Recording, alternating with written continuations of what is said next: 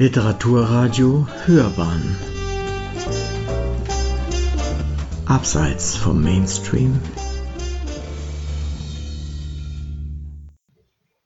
Literaturkritik.de Im Antiquariat der Vergangenheit.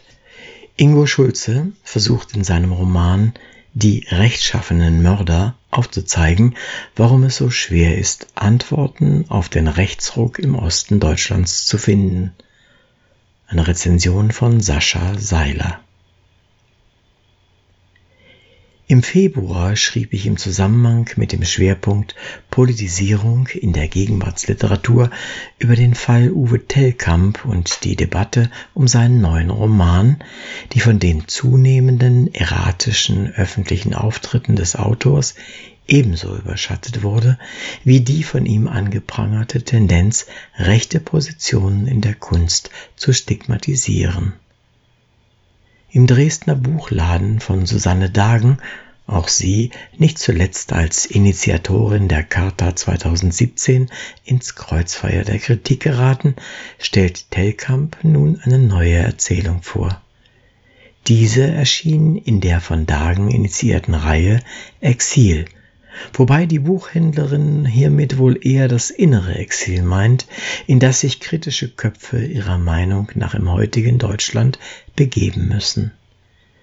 Nebenbei sei angemerkt, dass Tellkamp bei besagter Lesung, glaubt man dem Bericht über die Lesung in der FAZ, ein T-Shirt mit dem Logo der aufgehenden Sonne, auf dem die Buchstaben FDJ durch CDU ersetzt waren, auf die Bühne, fiel davor auf die Knie und flehte, lieber Kritiker, bitte, ich will in der Mitte der Gesellschaft sein und es ganz bestimmt nicht wieder tun was das alles mit dem neuen Roman von Ingo Schulze zu tun hat? Tatsächlich ziemlich viel. In Die rechtschaffenen Mörder geht es um den angesehenen Dresdner Antiquar Norbert Paulini und dessen langsamen Niedergang nach der Wende. Schulzes Sprachduktus im ersten Segment des dreigeteilten Romans erinnert an ein Märchen, dazu noch an eines aus ferner Zeit.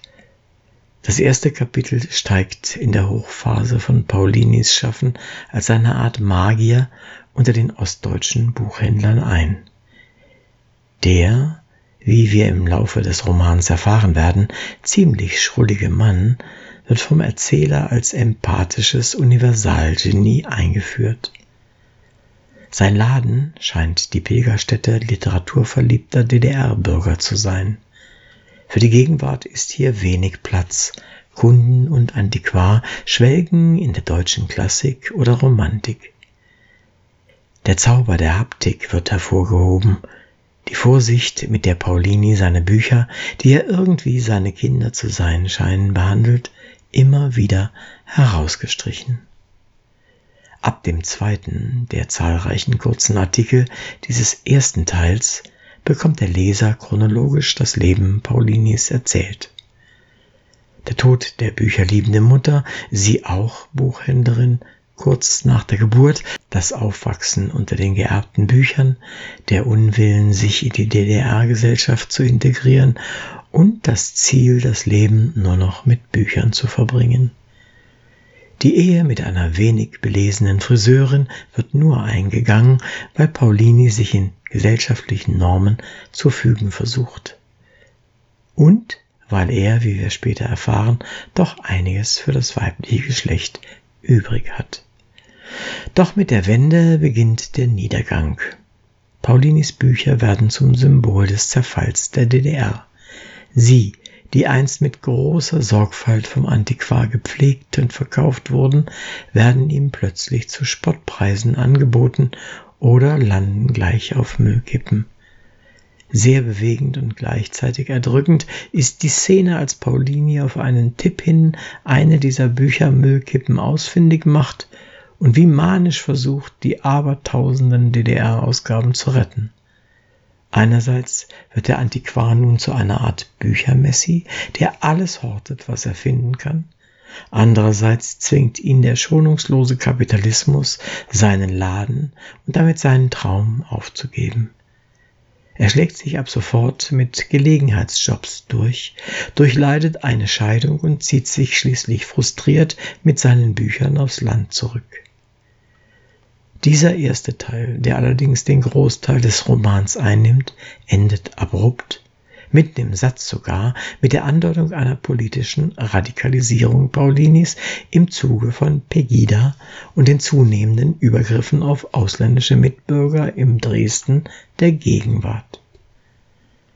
Im zweiten Teil wird deutlich, dass die gerade gelesene, märchenhafte, literarisch ausgeschmückte Biografie des Buchhändlers von einem Dresdner Schriftsteller namens Schulze mit T stammt, der dem Autor Ingo Schulze ziemlich ähnlich ist.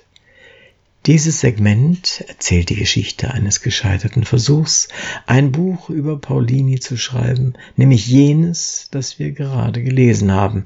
Es kommt zu zahlreichen, auch amorösen Verwicklungen, die schließlich zu einem tragischen Ende führen. Der sehr kurze dritte Teil wiederum ist aus der Perspektive von Schulzes Lektorin geschrieben, die dem Geheimnis um Paulinis politischer Radikalisierung und Schulzes Rolle dabei nachgehen möchte, um das immer noch unfertige Buch ihres Schützlings vielleicht doch noch irgendwie zu einem Ende zu bringen. Wie zu erwarten war, bleiben am Ende mehr Fragen als Antworten auch wenn die Auflösung des plötzlich eingefügten Krimiplots extrem konstruiert und vorhersehbar wirkt. Dennoch ist es bewundernswert, wie subtil Schulze mit seiner eigentlichen Thematik, der Frage nach dem Grund der politischen Radikalisierung in Ostdeutschland umgeht.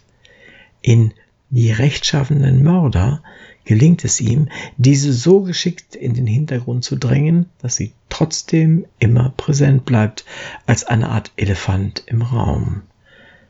Dass die Lektorin und mit ihr der Autor Ingo Schulze am Ende keine Erklärungen findet, die rational nachvollziehbar wären, außer einem steten Abwägen von persönlicher und öffentlicher Geschichte und wie beides gerade im Zug der Wende dann doch miteinander verwoben ist, auch wenn der Protagonist dies zeitlebens von sich weiß, ist der besondere Clou an diesem Roman.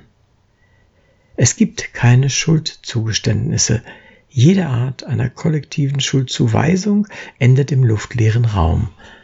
Auch der seit langem in Berlin lebende Schulze gibt indirekt zu, mittels seines alter Egos Schulze, die Bindung und damit auch das Verständnis für seine ostdeutsche Heimat mit den Jahren verloren zu haben. Gleichzeitig ist der Roman aber auch eine gnadenlose Abrechnung mit der bornierten Ignoranz, die unsere Gegenwart politisch bestimmt. Ein Bericht aus einer Region, die von der Geschichte überrollt wurde. Vielleicht hat sich Schulze Susanne Dagen und Uwe Tellkamp zum Vorbild für seinen Roman genommen, vielleicht um aufzuzeigen, dass Schuldzuweisungen nicht immer das probate Mittel sind, um uns unverständliche gesellschaftspolitische Vorgänge zu beschreiben. Das ist mitfühlend und verständnisvoll. Vielleicht sollte aber auch Uwe Tellkamp in Zukunft ein wenig an seiner Garderobe arbeiten, um eine Art Annäherung nicht unnötig zu verkomplizieren. Sie hörten im Antiquariat der Vergangenheit. Ingo Schulze versucht in seinem Roman die rechtschaffenen Mörder aufzuzeigen, warum es so schwer ist, Antworten auf den Rechtsruck im Osten Deutschlands zu finden. Ein Essay von Sascha Seiler. Es sprach Uwe Kulnig.